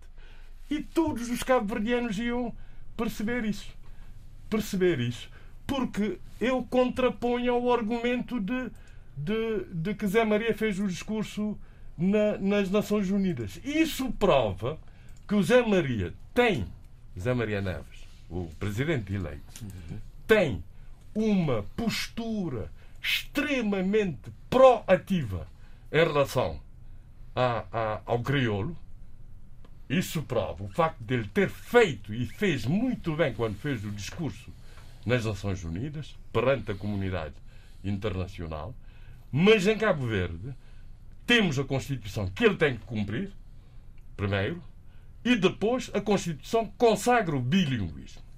E o Zé Maria, na sua plataforma eleitoral, diz que vai trabalhar, trabalhar para a, a oficialização plena uh, do crioulo. Tudo isso, portanto, são argumentos suficientes para que ele não tenha que estar a provar no momento de um ato formal e solene dirigir, em que os sinais têm que ser fortes, porque imagino que ele fizesse o discurso em crioulo. A primeira coisa que os seus adversários e detratores do crioulo iam dizer é utilizar isso como argumento contra o crioulo. Quer dizer que, que os defensores do crioulo, como eu, os alupecadores, como costumo dizer, os alupecadores, eh, querem extirpar o português da vida cotidiana cabo-verdiana. Isso é que seria um tiro fortíssimo no pé. Muito bem. E, e, e, de facto, o debate comprova que por detrás, não do Veiga, eu quero bem ressalvar o Manuel Veiga nisso, que tem feito um trabalho extraordinário, tem escrito em português, em crioulo, uh, ficção, mas também ensaios, sobretudo em português, mas também em crioulo. Eu quero uh, ressaltar outros, alguns até familiares. Vê-se que há uma, uma, uma, uma atitude, digamos assim, anti-lusófona.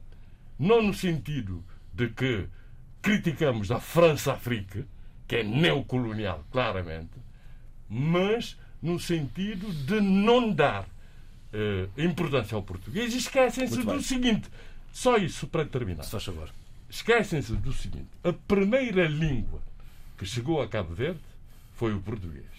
O português é extremamente importante para a compreensão do crioulo, porque é uma das comatrizes do crioulo.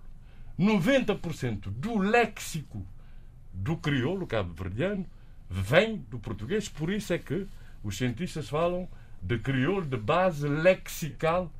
Uh, coisa. Grande parte do património cultural uh, cabo-verdiano, da literatura cabo-verdiana, por exemplo, mas também dos arquivos, estão vazados em, em português. Portanto, como diz bem uh, uh, uma das nossas linguistas, a Melo, uh, Amália Melo, nós em Cabo Verde temos há duas línguas de Cabo Verde. Há uma língua de identidade nacional, transnacional e diaspórica, que é o crioulo, e há outra língua também uh, de Cabo Verde e, de, e que reflete, exprime parcialmente a identidade cabo-verdiana, sobretudo a identidade literária cabo-verdiana, que é o português. Eh, o Zé Luís Tavares costuma dizer que quando escreve, quando escreve, o português é a sua língua materna, como lusógrafo.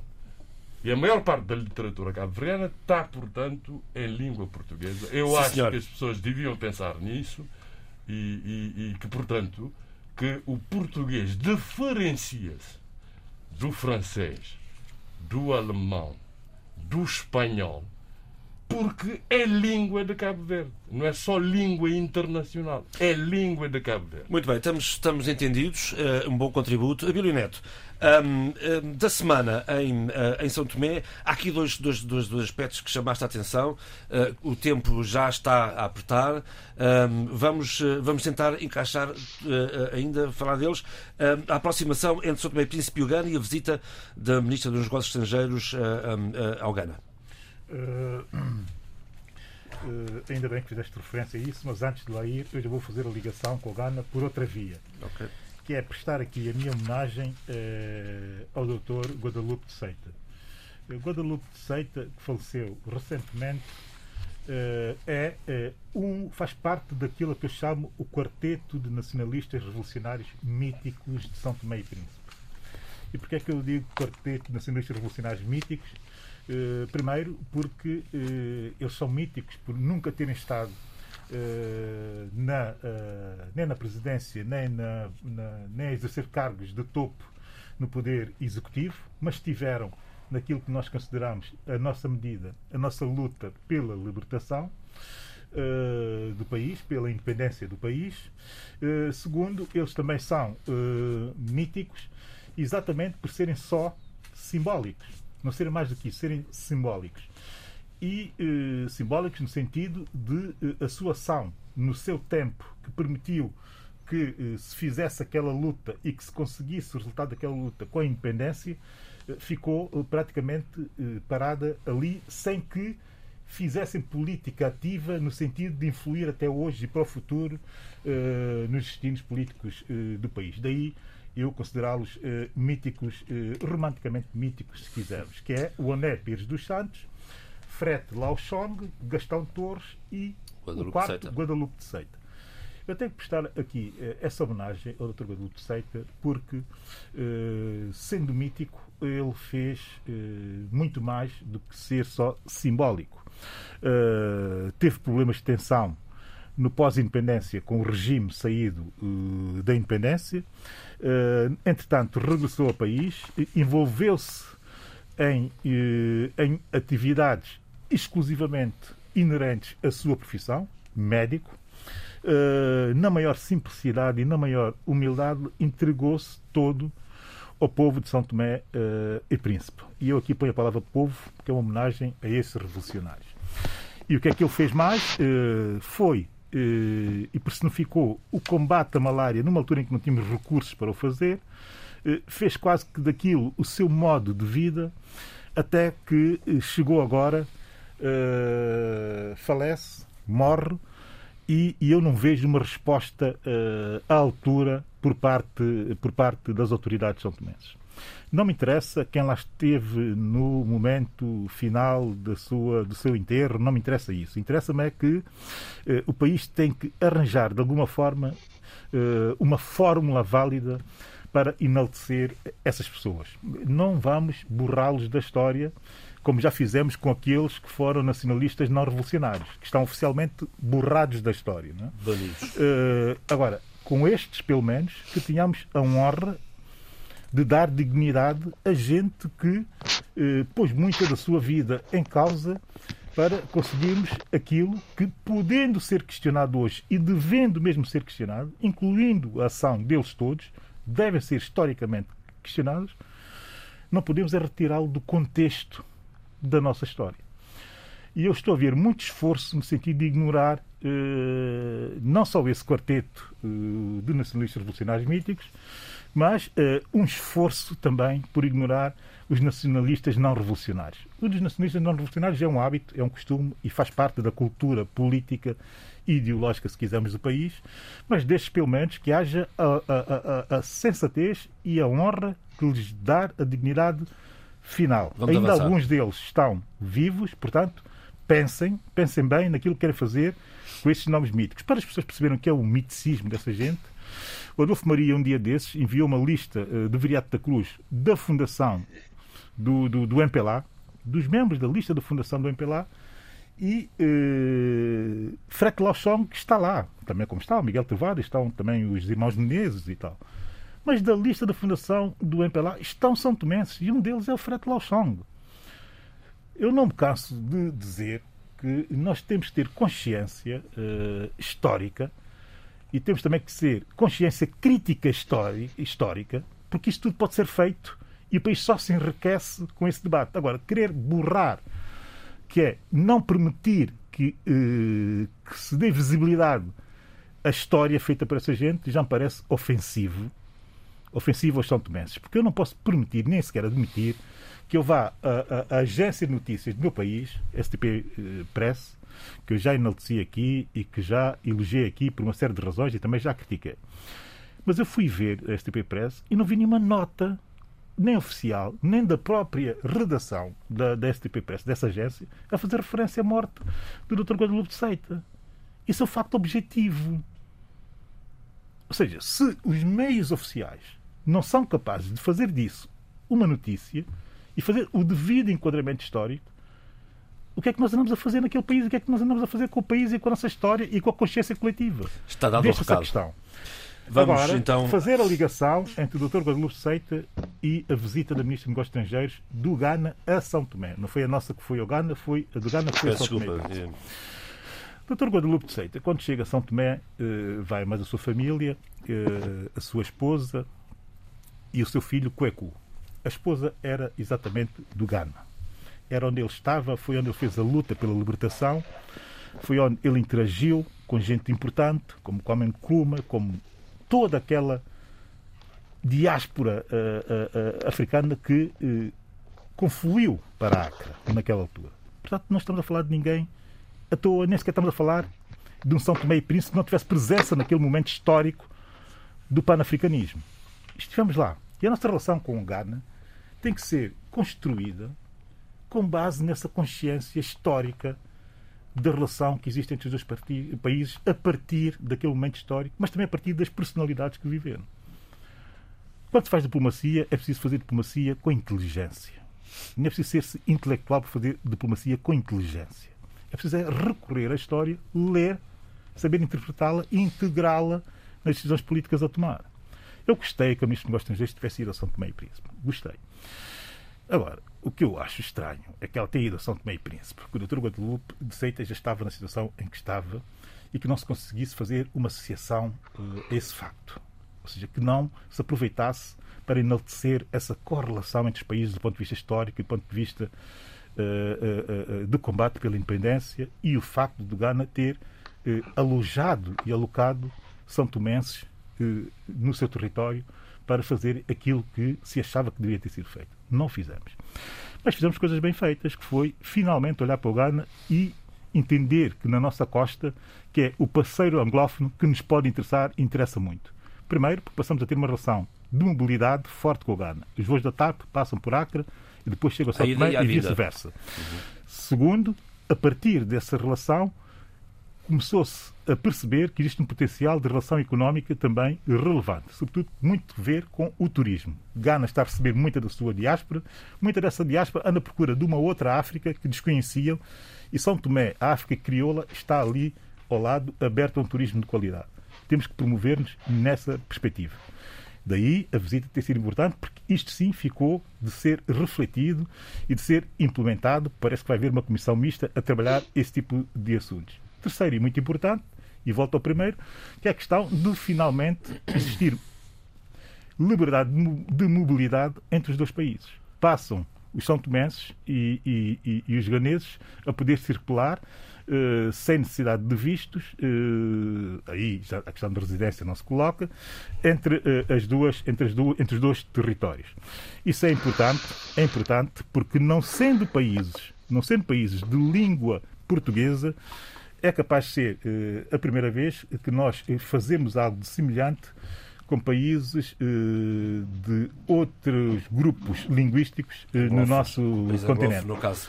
Portanto, Muito bem. É importante e é relevante essa visita. eh, marca, do meu ponto de vista, aquilo que pode ser uma inversão de sentido eh, na política económica de São Tomé e Muito bem, o outro tema da semana seria a venda de 51% de ações da OI na CST. Vai ficar para a semana que vem, que já ser, não há mais tempo. Vamos às notas finais. Eu creio que o Adolfo Maria não deixou, não deixou aqui nenhuma nota. Sim, tranquilo. tranquilo. Zé Luís, faça favor. Bom, eu, eh, eu vi que o Emílio não, não teve. No Não consegui ir, não consegui ir. conseguiu. Com muita Por isso, pena. Obrigado, Zé Luís. Agradeço-te. Uh, da Olinda Beja, uma grande poetisa, Santo Tomé, São Tomé tem grandes poetisas, Quilelé, a dança sagrada do Falcão, uh, edição da Rosa de Porcelana Editora. Uma editora de Cabo Verde. E um outro livro, que é o meu livro, que vai ser lançado na próxima semana. O título é Deflagrações. A editora é Splin Edições. Vai ser lançado no dia 5 de novembro, sexta-feira, Aonde? no Centro Cultural eh, Cabo Verde. E dois dos nossos colegas vão ser eh, vão participar da mesa de apresentação. Eduardo Fernandes e Abílio. Sim, senhor Muito, Eduardo. muito então, obrigado, Zé Luís. Muito a obrigado sua pelo- proposta. Para além do livro do Zé Luís, com certeza. Sim. Imagino eu. Imagino eu.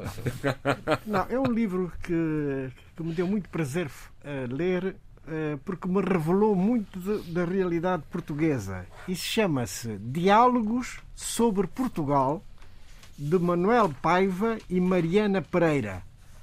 Uh, a editora só é o Livros de Portugal, Livros e Leituras. Isso assim. Sheila. Uh, eu vou sugerir três coisas, mas vou ser muito breve. Hum. Em primeiro lugar, queria agradecer uh, o, a Alcance Editoras por me ter uh, estar a partilhar comigo várias das publicações que estão a acontecer em Moçambique, que me deixam extremamente feliz e também para nós todos. Eu vou sugerir para esta semana um livro que é uma, uma seleção e organização de textos uh, da Associação de Escritores Moçambicanos que tem como título Antologia de Guerra. Portanto, é uma seleção de textos de escritores uh, que estiveram relacionados com a Guerra dos 16 anos. Neste caso, refiro-me à Guerra uh, Civil Moçambicana. Uh, depois quero chamar a atenção para o livro da uh, investigadora, minha colega, por quem tenho uma estima enorme pelo seu trabalho e respeito, refiro-me a Silvia Maeso, que uh, editou, publicou recentemente pela Tinta da China um livro que também resulta do seu trabalho, O Estado do Racismo em Portugal, Racismo Antinegro e Anticiganismo no Direito e nas Políticas Públicas. É uma organização de textos, não só da Silvia, mas com outras pessoas eh, evidentemente muito importante e interessante. Para finalizar, gostava de chamar a atenção para o colóquio Constelações da Pós-Memória na Europa Pós-Colonial, uh, que é um trabalho coordenado pela, pela investigadora Margarida Calafate Ribeiro, também do SES, uh, e que irá decorrer na Culturgest em Lisboa no dia 4 de novembro. Muito bem, e por aqui ficamos. Para a semana há mais. Havia aqui outro tema que nós tínhamos. Eh, já vamos, Abílio. Havia aqui outro tema relativamente a Moçambique que é, que é importante, Sim. que tem a ver uhum. com, com, com a, a, legalidade ou não uh, da, presença de, de tropas estrangeiras em Cabo Delgado. Uhum. Fica prometido. Para a semana tratamos desse assunto. Abílio, por favor. Eu, eu, como tinha que ser, eu trago o, o livro de memórias eh, de João Guadalupe de Seita. está. Memórias e Sonhos Perdidos eh, de um combatente pela libertação e progresso de São Tomé e Príncipe. É um livro de 2012, uma edição, reedição de 2015. Eh, tenho uma, uma belíssima dedicatória do Dr. Guadalupe de Seita no livro que eu tenho em casa e, e, isso vai ficar sempre dentro do coração e sempre na memória, porque ele não podia ser mais simpático e não podia também ser mais exigente com a minha prestação pública uh, do que aquilo que ele foi uh, naquela, naquela, uh, enfim, naquelas palavras.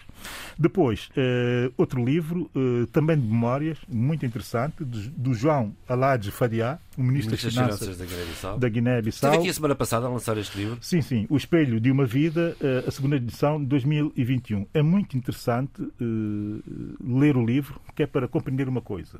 a partir da lente de um funcionário público, como evolui o seu setor eh, e como evolui a política do país e como evolui a história do país. Muito de que lá está uh, tem que ver com a história pessoal uh, do João Fadiá, mas também tem que ver com a história uh, do Banco Central e da banca na Guiné-Bissau, a relação da banca com a economia guineense, ou seja, é uma mistura de memórias, mas também é, há ali autênticos estudos sobre a evolução uh, do, das finanças, tanto a pública como a privada, na uh, Guiné-Bissau. Desse ponto de vista, muito interessante. Mas também ver como é que o país evolui de um país organizado para um país que hoje não sabe muito bem uh, para, onde, para onde ir.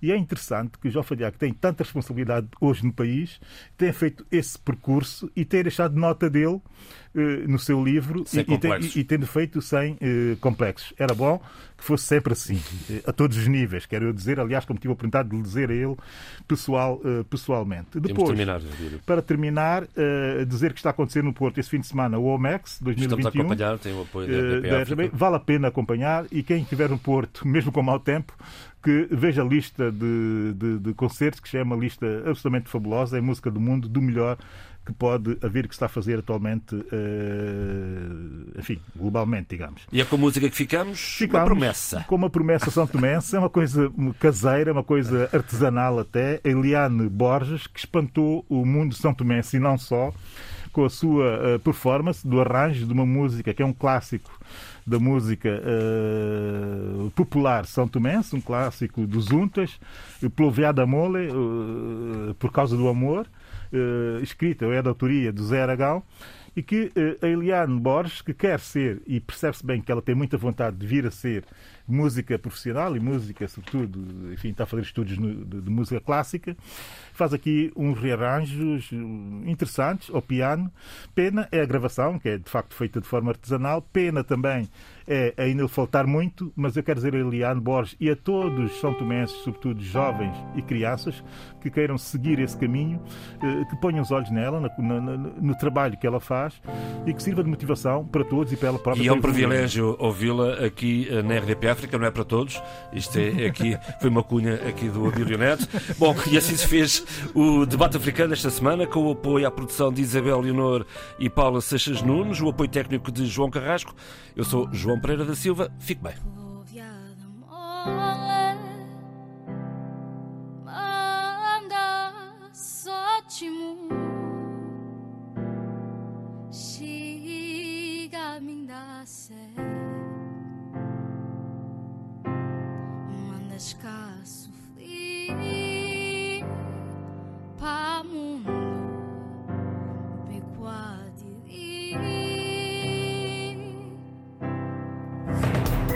Debate Africano. Cinco vozes. Cinco países. A análise dos principais assuntos da semana. Na IRDP África.